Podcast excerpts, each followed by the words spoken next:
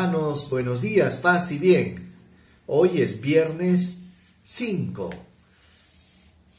viernes de la novena semana del tiempo ordinario. Escuchemos el Evangelio, en el nombre del Padre, del Hijo y del Espíritu Santo. Amén. Del Evangelio según San Marcos, capítulo 12, versículo del 35 al 37. En aquel tiempo, mientras enseñaba en el templo, Jesús preguntó, ¿Cómo dicen los escribas que el Mesías es hijo de David? El mismo David dijo, inspirado por el Espíritu Santo, dijo el Señor a mi Señor, siéntate a mi derecha, y haré de tus enemigos estrado de tus pies. Si el mismo David lo llama Señor, ¿cómo puede ser hijo suyo? La gente que era mucha disfrutaba escuchándolo. Palabra del Señor. Gloria a ti, Señor Jesús. Hermanos, hemos tocado un texto muy cortito, son dos, tres versículos me parece. Pero para entender este texto bíblico tenemos que remontarnos un poquito hacia atrás. ¿Qué había pasado antes? Si hacemos un poco memoria de lo que se ha leído en los días anteriores, veremos pues que Jesús tuvo unos encuentros con los fariseos, con los herodianos y con los saduceos. En el primer encuentro aparecen pues la figura de los fariseos junto con los herodianos que se habían aliado y le hacen esta, este cuestionamiento, ¿debemos pagar o no debemos pagar impuestos al César? Frente a esta, esta trampa que le tendían a Jesús, salió Jesús de una manera magistral con una frase de dadle al César lo que es del César y a Dios lo que es de Dios. Esto los dejó callados a los fariseos y a los herodianos que no supieron qué responder y todos se quedaron admirados de la sabiduría de Jesús. No contentos con eso aparecen otro grupo, los saduceos, que eran prácticamente medio ateos, medio que no creían en los espíritus, y le presentan a Jesús un caso hipotético de, un, de una mujer que se casó con siete hermanos, un poco para poner en ridículo a Jesús y, este tema de, de, la resurrección de los muertos, ¿verdad? Ahí también Jesús dejó mal parados a los, a los eh, saduceos diciéndoles que Dios es un Dios de vivos y no un Dios de muertos. Dice que los fariseos no se quedaron contentos, pues, porque los habían hecho quedar en ridículo y estaban planeando este qué cosa, cómo atacar y cómo poder encontrar un pretexto para realmente acusarlo. Y es así en este contexto en que Jesús, predicando en el templo, comienza a hablar de este texto bíblico que acabamos de escuchar. Dicen los escribas, dice Jesús, dicen los escribas que el Mesías es hijo de David. Pero sin embargo, Jesús menciona el Salmo 110 en el versículo que dice, dice el Señor a mi Señor, siéntate a mi derecha. Fíjense ¿ah? lo que dice David. Y Jesús dice, y David, inspirado por el Espíritu Santo, dijo, dice el Señor a mi Señor.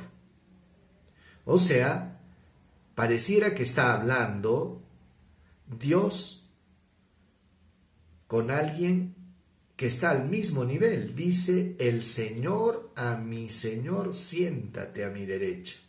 Y este texto, pues, hermanos, siempre fue entendido como un pasaje mesiánico.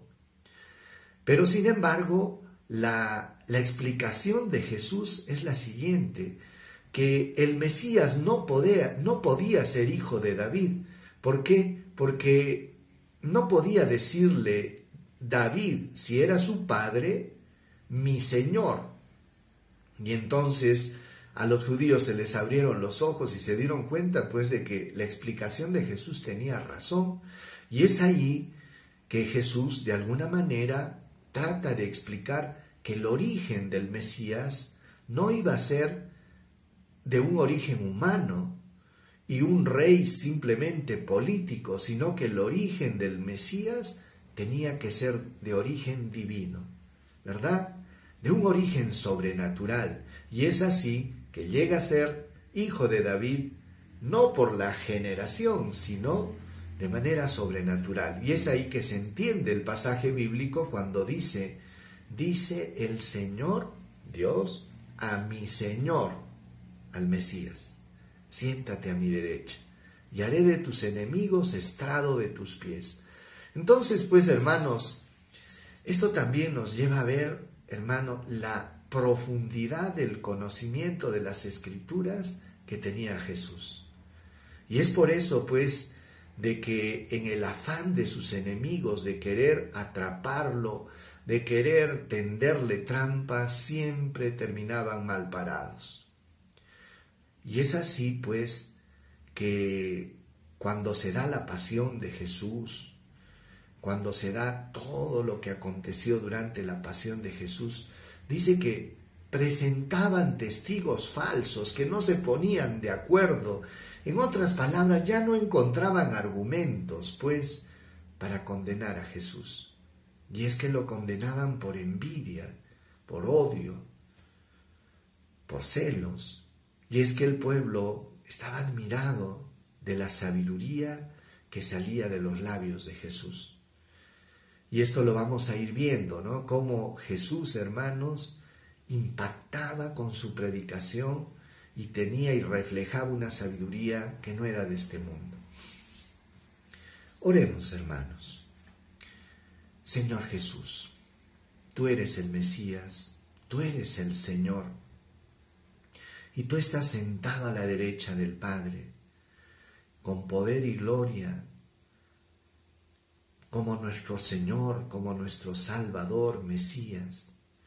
Señor, te pedimos que nos ayudes a entender las escrituras y a comprender que tu origen es divino, Señor, que tú eres el Señor, el Rey, nuestro Dios, y que todo lo que tú nos has revelado, Señor, es la verdad más profunda y tiene la certeza, Señor Jesús, de que son palabras de vida eterna. Gracias, Señor. El Señor esté con ustedes y con tu espíritu. El Señor Todopoderoso derrame sus bendiciones sobre cada uno de ustedes. Los proteja con su gracia, con su paz. Bendiga sus familias. Los llene de salud y de la luz del Espíritu Santo. En el nombre del Padre, del Hijo y del Espíritu Santo. Paz y bien y nos vemos el día de mañana.